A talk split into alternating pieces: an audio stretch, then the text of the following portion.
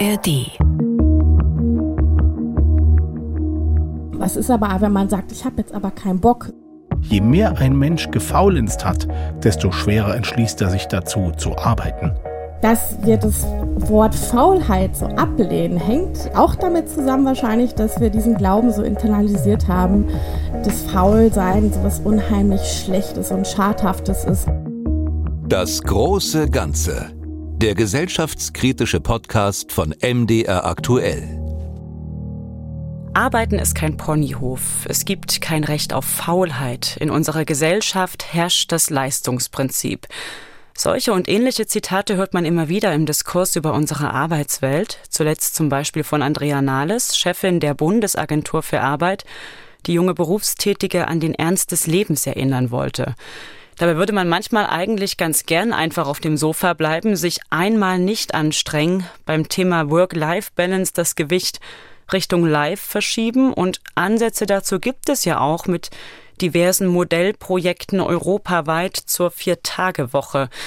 Aber gibt es ein Recht auf Faulheit? Das könnte man zugespitzt sagen, ist das Thema in dieser Ausgabe des Großen Ganzen. Mein Name ist Lydia Jacobi. Ich bin Redakteurin bei MDR Aktuell und mache diesen Podcast zusammen mit meinem Kollegen Tobias Barth. Das große Ganze gibt's ein bis zweimal im Monat kostenfrei in der App der ARD Audiothek und überall, wo es sonst noch Podcasts gibt. Und in dieser Folge spreche ich mit Nadia Shehadeh. Sie ist Kolumnistin, Autorin und Soziologin, hat einen Brotjob in der Jugendarbeit und findet, es reicht auch so. Mehr Karriere, mehr Leistung muss nicht sein. Ihr aktuelles Buch passend dazu heißt Anti-Girlboss, den Kapitalismus vom Sofa aus bekämpfen. Und darin plädiert sie für so etwas wie ein Recht auf Faulheit. Nadia Shehadeh, hallo, guten Morgen. Guten Morgen. Frau Schehade, ich hatte das Zitat am Anfang kurz mit äh, einfliegen lassen. Es kommt von Altbundeskanzler Gerhard Schröder. Von ihm ist dieser eine Satz im kollektiven Gedächtnis hängen geblieben, den er im Rahmen der Agenda 2010 der Reformen an Sozialstaat und Arbeitsmarkt fallen ließ. Es gibt kein Recht auf Faulheit in unserer Gesellschaft. Würden Sie den Satz eigentlich lieber andersrum formulieren? Wahrscheinlich ja, und gleichzeitig ist dieser Satz ja eingebettet auch in diese Agenda 2010 und da finde ich nochmal besonders perfide, dass ähm, da ja unterstellt wird, dass sowas wie Arbeitslosigkeit oder Arbeitsunfähigkeit immer eine individuelle Entscheidung ist, die auf äh, Leistungswillen oder Faulheit basiert. Und da widerspreche ich natürlich. Deswegen würde ich sagen, ähm, wenn Menschen dazu abgestellt sind, nicht arbeiten zu können, dann ist es ihr gutes Recht. Das Wort Faulheit, das hat ja keinen guten Klang, das hat fast was Sündhaftes, da schwingen Motivationslosigkeit mit, Vermeidungshaltungen, Verantwortungslosigkeit. Warum sind Sie der Ansicht, dass wir uns etwas mehr davon gönnen sollten? Also ich glaube ja, und das habe ich auch in meinem Buch geschrieben, dass, dass uns immer vorgegaukelt wird, dass es so eine Art ähm, perfekte Produktivität gibt, die wir, die wir anstreben können und die irgendwie erreichbar ist. Also sei es jetzt ähm, während der Arbeit oder auch im Freizeitleben. Und dass es diese perfekte Produktivität geben soll, das ist ein Mythos, den man uns vorgaukelt, damit wir halt immer weiter unsere eigenen Grenzen überschreiten.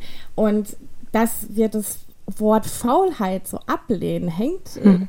auch damit zusammen wahrscheinlich, dass wir diesen Glauben so internalisiert haben, das Faulsein so was unheimlich Schlechtes und Schadhaftes ist. Und ähm, als ich das Buch geschrieben habe, hatte ich auch selber massive Widerstände, weil ich immer gedacht habe, boah, kannst du, kannst du das bringen, irgendwie hier zuzugeben, dass, dass du das total gerne machst, mal irgendwie faul auf der Couch rumzuhängen oder eine Serie zu bingen oder am Handy zu daddeln, also nichts Produktives zu tun.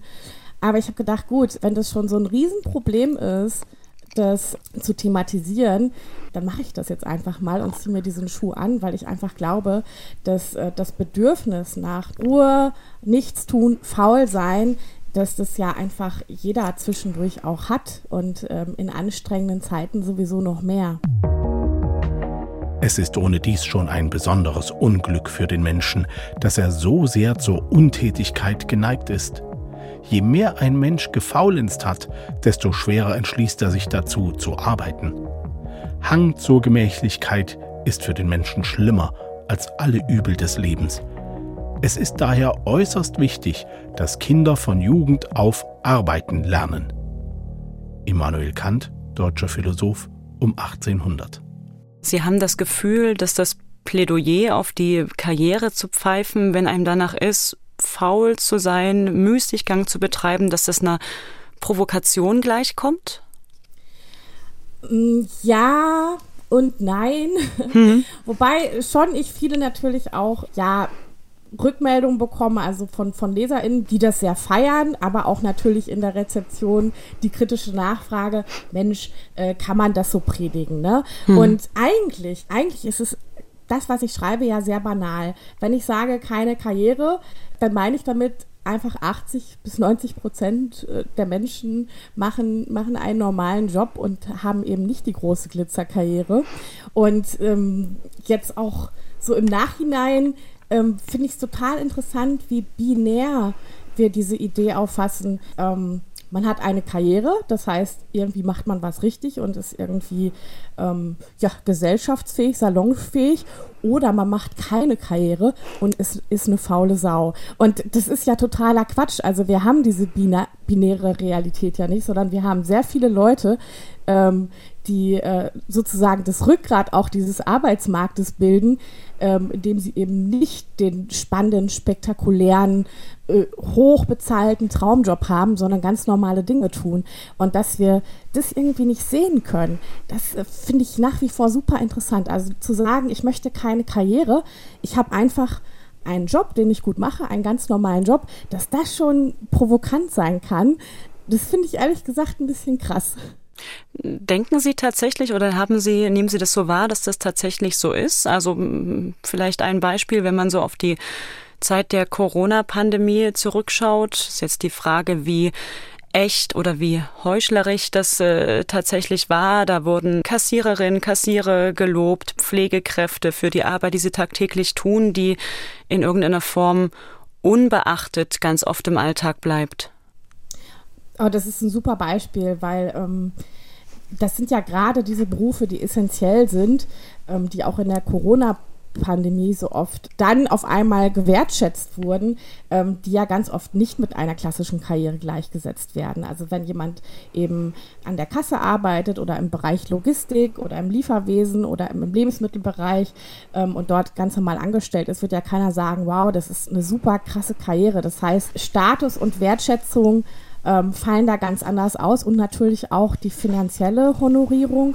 Und das wird in der Corona-Pandemie-Zeit so diesen kurzen Moment hatten, wo suggeriert wurde, jetzt wissen wir, was wir an diesen Berufen haben und an den Menschen, die dort arbeiten und wie wichtig die für unsere Gesellschaft sind.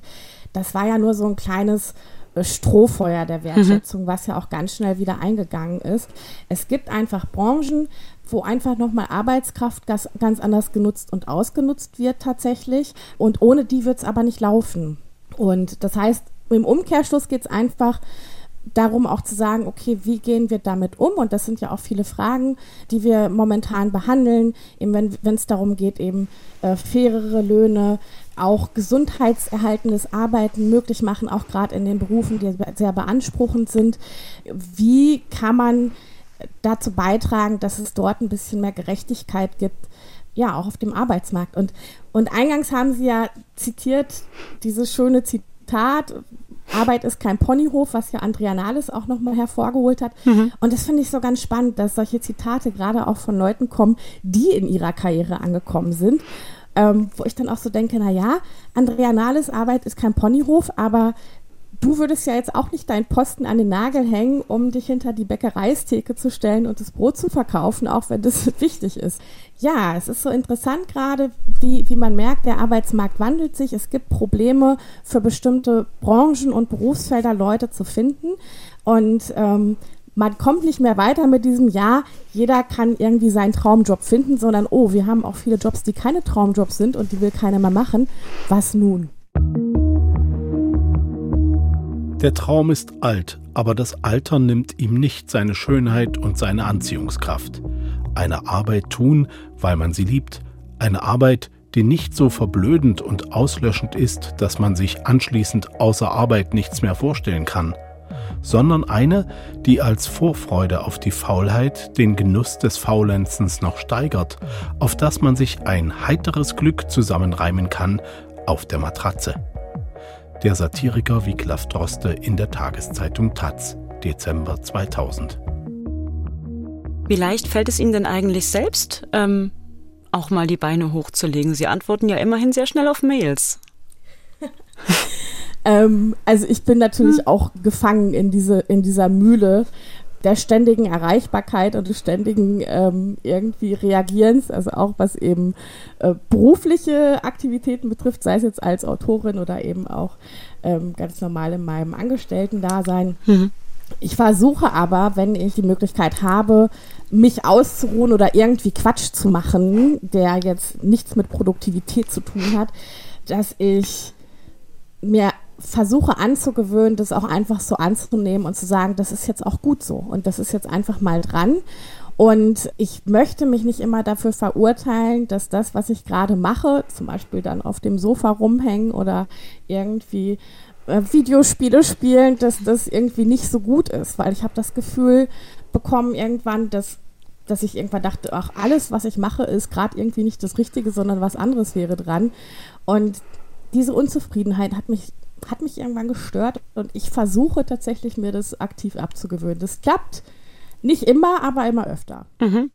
Ähm, Ihr Buch, ich hatte es am Anfang genannt, trägt den Titel Anti-Girlboss. Äh, Girlboss ist ein Begriff, der in den 2010er Jahren etwa entstand und selbstbewusste Karrierefrauen meint, die sich in Männerdomänen durchsetzen und unter diesem Hashtag gerne in den sozialen Medien äh, gefeiert wurden oder werden. Stört Sie etwas an diesen erfolgreichen Frauen? Nein, also an erfolgreichen Frauen grundsätzlich erstmal gar nichts. Hm. Ähm, was ich äh, schwierig finde, ist eben die Idee, dass ähm, gesellschaftliche Ungerechtigkeiten oder auch Ungleichheiten, auch Geschlechterungleichheiten bekämpft werden können durch eigene Leistung oder durch den eigenen Leistungswillen. Das ging ganz oft einher auch mit so Girlboss-Thesen oder generell mit so liberalen feministischen Ideen, dass wenn Frauen sich irgendwie hocharbeiten, sie auf so ein Plateau gelangen, wo sie diese Ungerechtigkeit überwunden haben, also für sich selbst das gute Leben finden können und vielleicht noch anderen die Türen öffnen. Da gab es ja auch von Sheryl Sandberg, Lean In, es gab immer schon diese Idee, dass man sich eben mit, mit ökonomischer Unabhängigkeit äh, im Prinzip so ein bisschen aushebeln kann aus dem System. Und das funktioniert natürlich nicht, denn äh, da, wo andere Leute Karriere machen, ist das natürlich erstmal für, für, für die Person schön, aber das verändert ja nicht eine Gesellschaft zum Positiven. Also wenn ich jetzt irgendwo Karriere mache, heißt das ja nicht, dass ich dann im Wesentlichen gesellschaftliche Zwänge und Strukturen aufbrechen kann, dadurch, dass ich individuell etwas geschafft habe. Und mhm. ich glaube, das ist so das, was mir wichtig ist, nochmal zu betonen. Also, dass ich natürlich niemandem verbiete, Erfolg zu haben, auf gar keinen Fall. Aber diese Leier von, naja, wenn ich das geschafft habe, können das ja alle anderen auch schaffen. Ergo, jeder ist seines Glückes Schmied. Das glaube ich eben nicht. Und das glaube ich auch gerade dann nicht, wenn wir zum Beispiel über Frauen reden. Sich auszuruhen ist ein revolutionärer Akt, schreiben Sie. Ist das nicht ein bisschen hochgestochen, ein Nickerchen bei der Arbeit, ja, etwas niedriger angesetzte Ambition vielleicht, Zufriedenheit mit dem Durchschnitt, ähm, das schon als Widerstand zu bezeichnen? Also ich würde diese Widerständigkeiten im, im Beruf jetzt nicht als revolutionär natürlich bezeichnen, aber die Idee, dass man sich eben wirklich ähm, bewusst ausruht oder Ruhezeiten nimmt, das ist ja auch nichts, was jetzt irgendwie Neues oder von, von mir kommt, sondern es gibt diese Rest is Revolution Ideen ja vor allem schon seit, seit Jahrzehnten bei schwarzen AktivistInnen aus den USA. Also einerseits die Idee, dass das Ausruhen schon ein integraler Teil auch von Widerständigkeit ist, also um eben auch soziale Bewegung weiterhin möglich zu machen. Ähm, aber auch das Wissen darum, ähm, dass durch das bewusste Entziehen der eigenen ähm, Produktivität und und das Anerkennens, dass man selber Ruhe braucht, dass das natürlich auch schon eigentlich so, ja, dass da damit auch so intergenerationale Traumata durch Sklaverei und Ausbeutung bewusst adressiert werden. Und das finde ich einen ganz spannenden Gedanken. Und ich glaube, natürlich kann man das jetzt nicht eins zu eins irgendwie übertragen auf, äh, auf Deutschland und, und Angestellte und Frauen etc. pp. Aber ich habe gedacht, naja, auch, auch Frauen wurden ja immer Aufgaben angetragen und auch ähm, schlechter bezahlt, mehr Leistung erfordert, mehr unbezahlte Care-Arbeit und so weiter. Und gleichzeitig wurde immer so unterstellt, okay, Frauen ähm, müssen einfach nur mal den Hintern hochkriegen und sich jetzt irgendwie auf dem Arbeitsmarkt so und so beteiligen und dann funktioniert das auch schon mit der Gleichberechtigung. Und ich fand es irgendwie spannend zu sagen, naja, was ist aber, wenn man sagt, ich habe jetzt aber keinen Bock, sondern ich möchte ähm, einfach das Recht haben zu existieren und ein gutes Leben zu führen und ich erwarte, dass eben die Gesellschaft auch, ähm, ja, Strukturen bereitstellt, wo das für jeden möglich ist und ich muss das eben nicht nur durch meine eigene Leistung und ständige Produktivität und Effizienz ja, herstellen, sondern im Gegenteil, ich habe auch das Bedürfnis nach Ruhe und ich kann mir das auch einfach rausnehmen, weil das für mich als Mensch auch wichtig ist, um einfach existieren zu können. Arbeitet, arbeitet, Proletarier, vermehrt den gesellschaftlichen Reichtum und damit euer persönliches Elend. Arbeitet, arbeitet, um immer ärmer geworden, noch mehr Ursache zu haben, zu arbeiten und elend zu sein. Das ist das unerbittliche Gesetz der kapitalistischen Produktion. Paul Lafargue, Schwiegersohn von Karl Marx und französischer Sozialist, in seiner Schrift Das Recht auf Faulheit 1883. Ich würde an der Stelle ähm, gern ein Stück in der Geschichte zurückgehen, denn interessant ist ja, dass die Forderungen nach sich aus dem Produktivitätswahnsinn, sage ich mal, aus dem Leistungsprinzip rauszunehmen, ähm, gar nicht so neu sind, sondern schon im 19. Jahrhundert formuliert wurden. Und da muss man vielleicht noch ein Stück vorher ansetzen. Äh, die 1848er Unruhen in Frankreich, da wurde das Recht auf Arbeit zu einer der wichtigsten Forderungen der Revolutionäre und dann schließlich in der Verfassung der Französischen Republik verankert. Das war angesichts von grassierender Armut, von Verelendung, nicht ausreichender Armenfürsorge ganz wichtig, dass den Menschen eine Möglichkeit geboten werden sollte, für sich selbst zu sorgen. Da war also Arbeit eine wichtige Errungenschaft.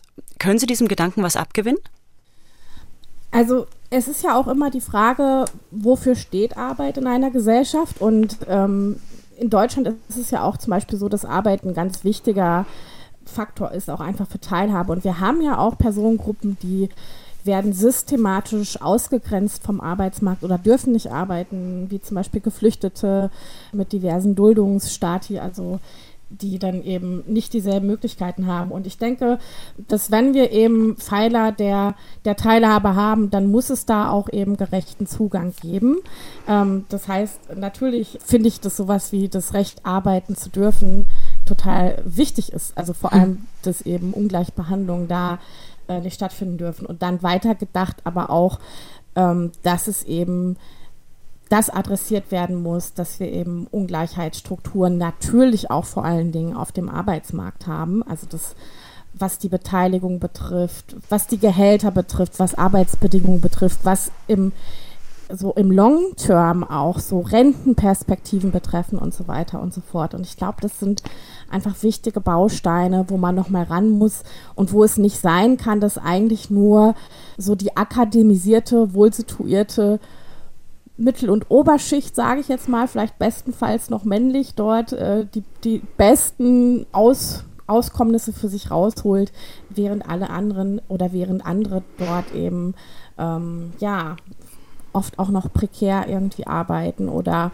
auf eine Art von Altersarmut zusteuern. Und ich glaube, da ist das natürlich ein ganz wichtiger Bereich, der auch ähm, gesellschaftliche Ungleichheit strukturiert.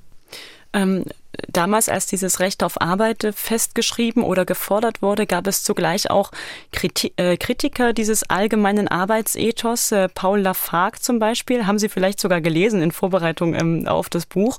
Berühmter französischer Sozialist, dessen bekanntestes Werk äh, wohl sein Essay Ein Recht auf Faulheit ist. Und darin kritisiert er diese Arbeitsmoral, die fast schon Ideologie ist, die Folgen von Überproduktion, die Folgen von Arbeit für Gesundheit und Wohlbefinden und sagt, drei Stunden Arbeit am Tag sind genug. Da, manche dieser Punkte kommen einem heute ziemlich bekannt vor, oder? Absolut. Und wir führen ja auch ähnliche Debatten mal wieder. Also auch die Frage, wie viel soll wir, sollen wir eigentlich arbeiten, wie viel ist genug und ähm, wie sehr kann dieses System eigentlich noch wachsen, äh, bevor es an die Grenzen stößt? Oder sind wir nicht gerade dabei, an die Grenzen zu stoßen? Also Kapitalismus muss ja ständig wachsen, um äh, funktionieren zu können. Aber irgendwann ist das Ganze auch ausgereizt. Und in all dem existieren wir, teilweise mit diesen willkürlich festgesetzten ähm, Stunden, die man arbeiten soll, also acht Stunden am Tag äh, ist dann Vollzeit. Das ist ja auch keine universelle ähm, Vorgabe, sondern auch das wurde irgendwann ausgehandelt. Und ich glaube, das hat tatsächlich ja nichts an Aktualität ähm, verloren, sondern ist äh, wieder richtig up to date eigentlich. Damals lagen seine Hoffnungen, dass diese Utopie von zum Beispiel eben nur drei Stunden Arbeiten realisiert werden würde, vor allen Dingen in den Maschinen, dass also Gott Fortschritt dafür sorgen würde, dass nicht mehr so viel Arbeit für die Menschen zu tun übrig bliebe. Nun sind wir ja heute im 21. Jahrhundert technisiert, digitalisiert an jeder Stelle. Trotzdem wird die Arbeit gefühlt eher mehr als weniger. Zumindest stellt sich das im Alltag in der subjektiven Wahrnehmung der Menschen so dar. Warum haben sich oder warum können sich diese Hoffnungen nicht erfüllen? Was glauben Sie? Ich glaube, dass ähm, klar wir ja auch gerade diese Debatten haben mit Maschinen und KI und so weiter und so fort. Und gleichzeitig haben wir auch einfach ein System, das so viel produziert und so viel zum Konsum auch anregen muss, damit, damit es weiter funktionieren kann, dass es, äh, dass es unmöglich ist, da auszusteigen. Also auch das, was man, was man heutzutage alles bereithalten muss, um irgendwie gesellschaftsfähig zu sein. Also jetzt ganz da, man braucht ein Handy, das funktioniert. Man braucht irgendwie eine gewisse Technik. Man braucht irgendwie alle möglichen Dinge, die, die jetzt so Standard geworden sind. Und die muss man sich leisten können und deswegen muss man eben irgendwie auch arbeiten. So. Und, und, und das führt ja auch dazu, dass, dass wir dem auch immer hinterher hetzen müssen, ähm, um diesen, diesen Lebensstandard, den wir, den wir haben, weiter pflegen zu können. Und ähm, egal wie viele Maschinen jetzt irgendwie Dinge übernehmen, die übernehmen ja nicht die Arbeit für uns, sondern äh, sorgen dafür, dass die Produktion weiter steigt.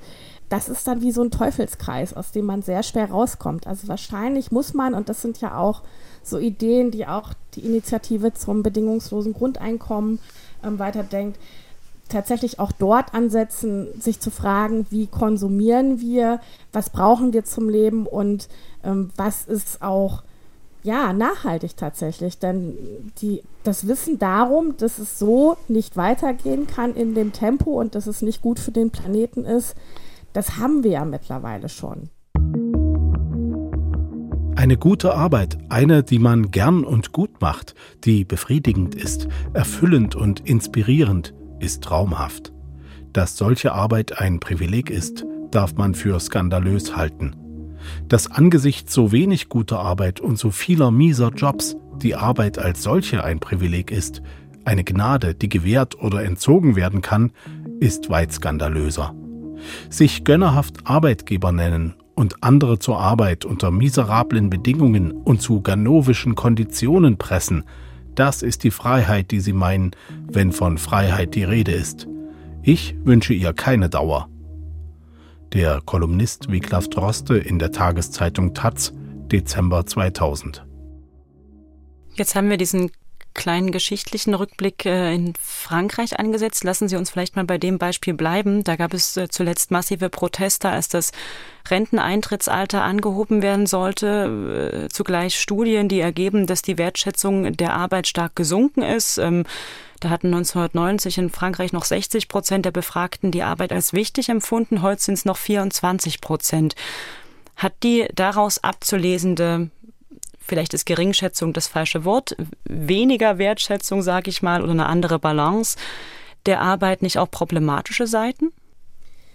Ich glaube, die problematische Seite ist, dass dass Menschen, gerade auch so in Ländern des globalen Nordens, sehr klar gemacht wurde in, in den letzten Jahren, ja, wie, wie gewertschätzt ihre Arbeitsleistung ist, beziehungsweise wie gewertschätzt sie als Menschen auch dadurch sind oder eben nicht sind. Also wir haben ja schon sehr neoliberale Bewegungen gehabt und auch ähm, Thematisierung von, von, äh, von Armut, generell ja so, so ein bisschen auch sehr schmerzhaft erfahren müssen, dass Menschen total ausbau, austauschfähig sind, auch, mhm. auch bei ihrer Arbeit. Und ich denke, dass die, die Umbrüche der letzten Jahren, wie eben auch die Corona-Pandemie oder jetzt eben auch Krieg, Inflation und so weiter, ähm, dort den Menschen durch dieses Appellieren an, ja, das musst du jetzt selber irgendwie alles regeln oder du bist da selber verantwortlich, also ob du dich mit Corona ansteckst oder ob du jetzt deine Rechnung bezahlen kannst oder oder, ähm, dass dann schon natürlich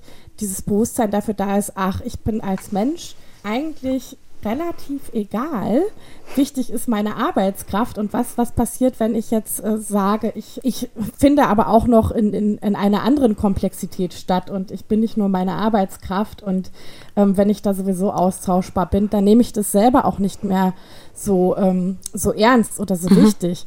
Und ich glaube, dass das natürlich auch Sprengkraft besitzt, ähm, die vielleicht auch in dem ersten Moment erstmal problematisch wirkt. Also weil wir, wir merken ja selber auch, also wenn wir in unserem Alltag sehen, okay, da äh, sind irgendwie am Flughafen die langen Schlangen, weil dort niemand mehr in der Anzahl wie früher an den Schaltern sitzt oder ähm, in der Bäckerei steht nur eine Person oder oder dann stört das vielleicht auch den Alltag oder unsere, unsere Konsumflüsse oder, oder so den, ja, den Dienstleistungsservice, den wir gewohnt sind. Und es ist natürlich auch für die ArbeitgeberInnen sehr, ja, störend. Aber vielleicht hat es auch einfach positives Potenzial, dass Leuten klar wird, okay, wir haben auch als potenzielle Angestellte, ArbeitnehmerInnen und ArbeiterInnen Kraft, äh, uns äh, zu organisieren zum Beispiel oder gegen schlechte Arbeitsbedingungen vorzugehen oder eben gegen schlechte Entwicklungen, die eben auch unser Leben betreffen. Also das kann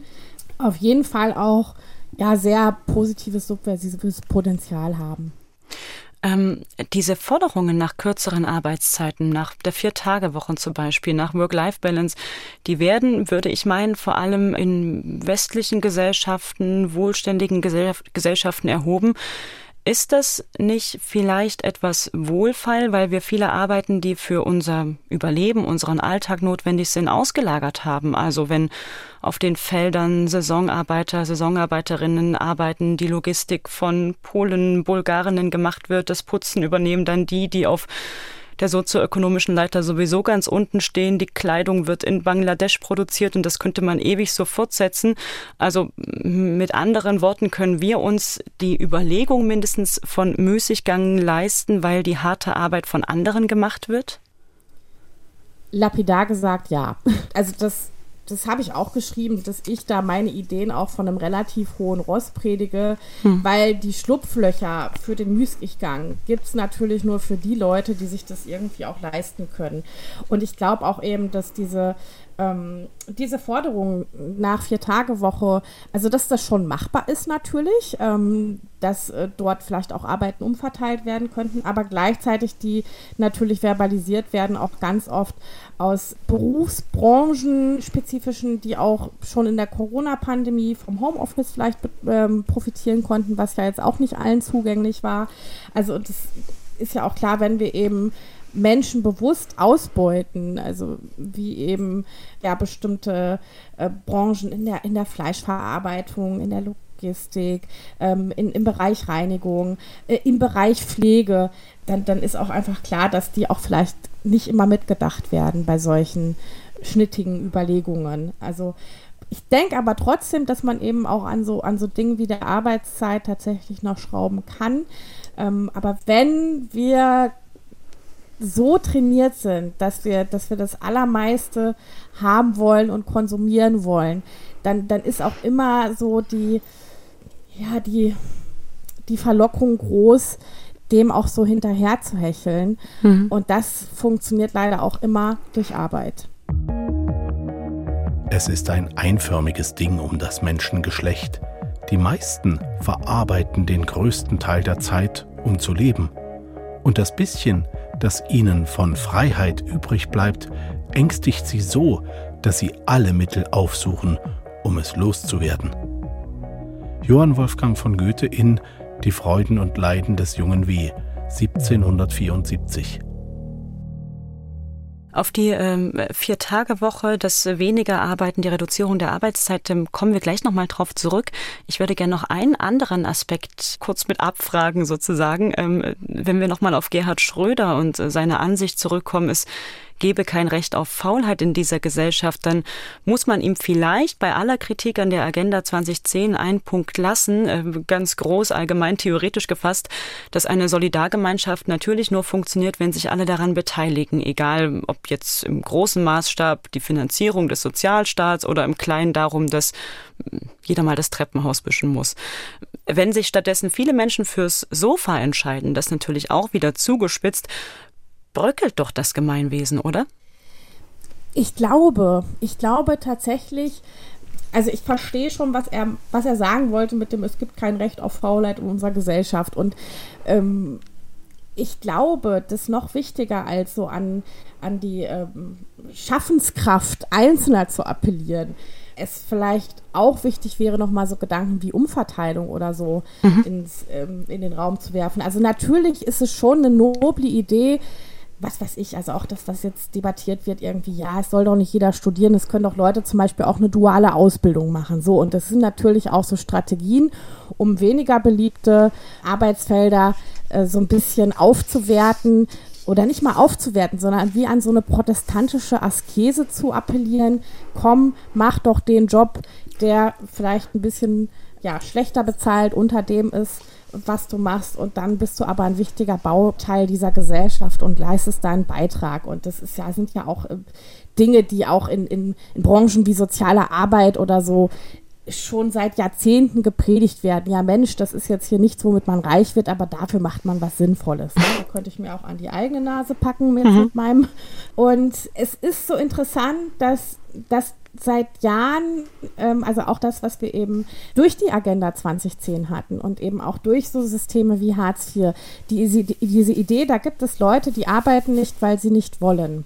So, und das aber auch zum Beispiel Arbeitslosigkeit ein naja, ich sag's jetzt mal ganz, ganz provokant, auch ein fast schon so ein eigener Industriezweig ist, weil ich meine, wo würden denn die Leute arbeiten aus den Jobcentern, von der Agentur für Arbeit, bei den Bildungsträgern, die die ganzen Maßnahmen durchführen. Also auch, auch Arbeitslosigkeit hat ja eine Funktion in unserer Gesellschaft.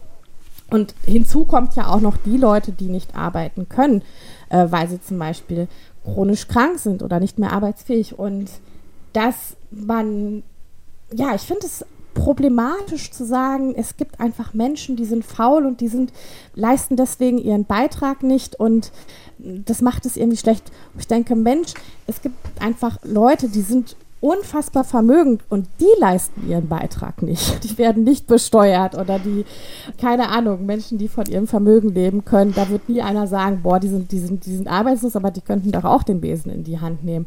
Also von daher, ja, ist es für mich so ein zweischneidiges Schwert. Wobei natürlich, und das muss ich ja auch sagen, mein Buch ist ja auch so ein bisschen Pamphlet, also diese mhm. Geschichte ab aufs Sofa und so wird natürlich auch Struktur nicht verändern.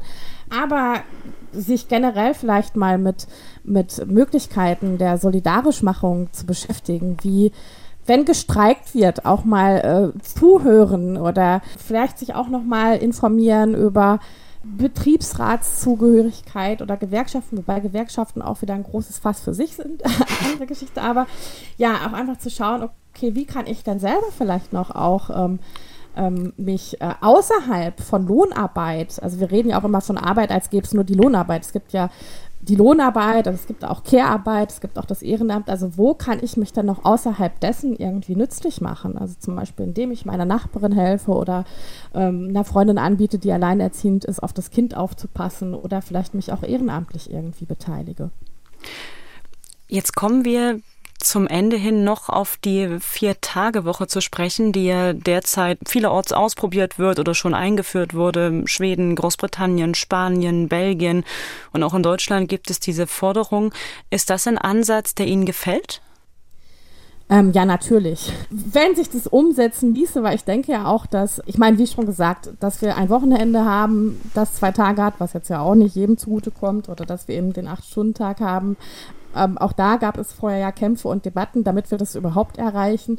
Und ich glaube, viele kennen dieses Gefühl, man geht fünf Tage arbeiten und dann versucht man an den zwei Tagen am Wochenende irgendwie einzukaufen, den Haushalt zu machen, vielleicht noch Freundinnen, Familie zu treffen, vielleicht noch irgendwie Hobbys nachzugehen und es ist eigentlich gar nicht möglich. Also ich denke schon, dass, ähm, dass Menschen natürlich mehr, mehr Zeit brauchen, mehr Zeit für sich und das heißt ja auch im, im Umkehrschluss ähm, eine bessere Bezahlung, beziehungsweise eine Bezahlung, die so ist, dass das, was wir jetzt als Vollzeit verstehen, auch auf weniger Stunden anzuwenden ist. Ne? Das heißt also, wenn sich das irgendwie durchsetzen kann, dann bin ich die Letzte, die das irgendwie schlecht findet.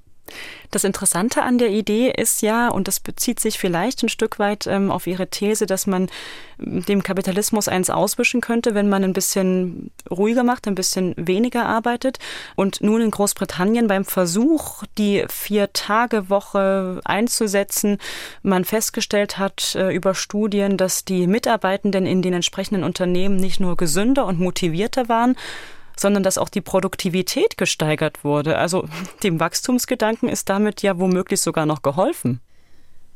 Wahrscheinlich ja, äh, beziehungsweise es, es ist ja auch schon bekannt, dass man eben nicht acht Stunden am Tag komplett äh, funktionieren kann, beziehungsweise produktiv sein kann. Also vielleicht ähm, stimmt es auch einfach, dass man das, was man ja in einer, in einer 40-Stunden-Vollzeitwoche macht, dass man das auch eben in vier Tagen mit weniger Stunden machen kann.